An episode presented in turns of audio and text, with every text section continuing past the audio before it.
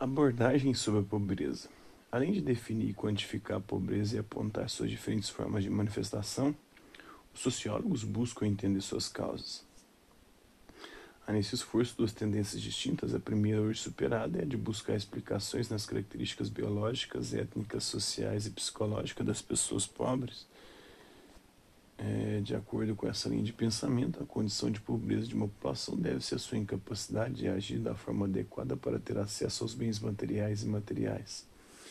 Essa tendência deu origem a muitos preconceitos e a políticas públicas equivocadas e inconsistentes, as quais, além de não promoverem o bem-estar social, revelaram-se paliativas no combate à pobreza.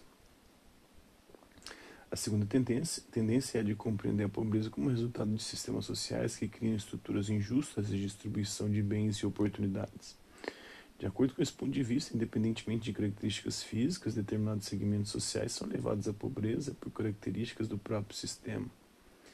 Essa linha de reflexão foi adotada por, pelos sociólogos George Simon, de 1858 a 1918, e Robert Castell, que viveu de 1933 a 2013 e que analisaram o papel do Estado na implantação de políticas de promoção de igualdade e bem-estar social. Nos estudos sobre o papel do Estado nas desigualdades sociais, desenvolveram-se duas abordagens distintas: a liberal, com base na qual se defende a menor intervenção possível do Estado na sociedade, permitindo que as forças sociais em disputa de maneira espontânea definam as regras sobre a produção e a distribuição da riqueza, e a intervencionista, de acordo com a qual o Estado deve intervir na realidade social por meio de políticas que compensem ou eliminem as desigualdades.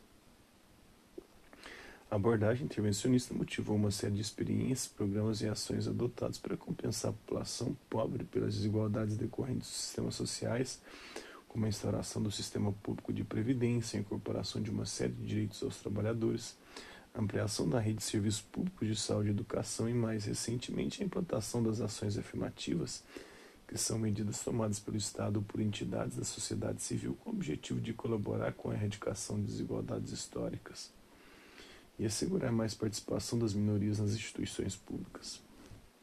Habitações precárias na comunidade da Rocinha, com prédios de luxo ao fundo do município do Rio de Janeiro. O abismo social que separa ricos e pobres persiste no Brasil. Indígenas reunidos no 15º Acampamento da Terra Livre, é o ATL, o evento anual para discussão e reivindicação de seus direitos é a maior mobilização dos povos indígenas brasileiros. Exclusão social e capitalismo. Com base na análise de dados sobre a pobreza, teóricos tentaram identificar tendências para o futuro das populações mais vulneráveis economicamente. Muitos prognósticos foram pessimistas. O economista inglês Thomas Malthus, que viveu de 1766 a 1834, é, por exemplo, preocupado com a possibilidade de a fome assolar a população no campo e na cidade em razão do avanço do ritmo de crescimento demográfico alcançada a partir da consolidação da Revolução Industrial, formulou um modelo de análise prevendo que a capacidade de aumento da produção de alimentos seria insuficiente para cobrir a demanda de meios de subsistência gerada pelo crescimento da população, de modo que o descompasso entre a ampliação da produção industrial e da produção agrícola tenderia a perpetuar a fome e a miséria na classe trabalhadora. O economista inglês Alfred Marshall que veio de 1842 a 1924, por sua vez, previu a degradação dos níveis de vida da humanidade, com o aumento do trabalho árduo, a falta de instrução e de acesso à saúde, a baixa é, expectativa de realização pessoal.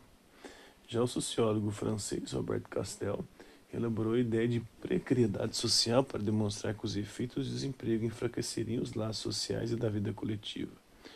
De acordo com Castel, os sujeitos permaneceriam incluídos socialmente, mas sua relação com os demais sujeitos se tornaria precária, pois a solidariedade social gerada pelo trabalho e pelos direitos dele divinos tenderia a desaparecer quando eles perdessem o emprego. Embora nem todos esses prognósticos pessimistas tenham se realizado, serviram de alerta para os problemas decorrentes do desenvolvimento do capitalismo. Atualmente, a abundância de oferta de produtos industrializados e de alimentos e o aumento da riqueza contrastam com a degradação da natureza e com as desigualdades sociais.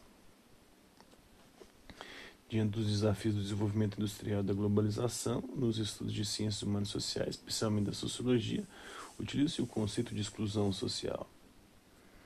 Embora relacionado à pobreza e ao conjunto de processos que afastam parte da população de bens, serviços e direitos, da moradia, saúde, da educação e entretenimento, esse conceito envolve também a fragilização de laços sociais. Assim, a experiência do desemprego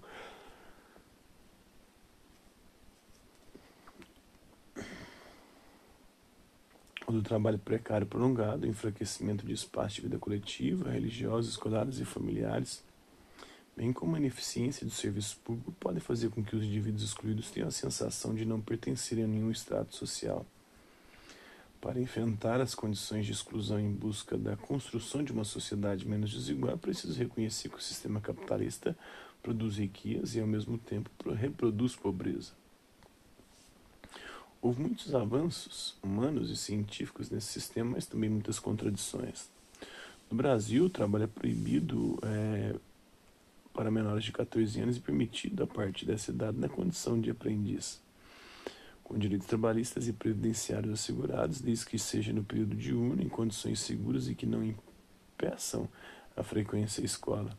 Ainda assim, muitas crianças e jovens com menos de 14 anos trabalham. Em sua opinião, por que isso acontece? Mulheres e crianças em uma fábrica de conservas, onde faziam um trabalho pesado com jornadas extensas de 10 a 12 horas por dia e ganhavam muito pouco em Dunbar, em Los Angeles, nos Estados Unidos, no final do século XIX.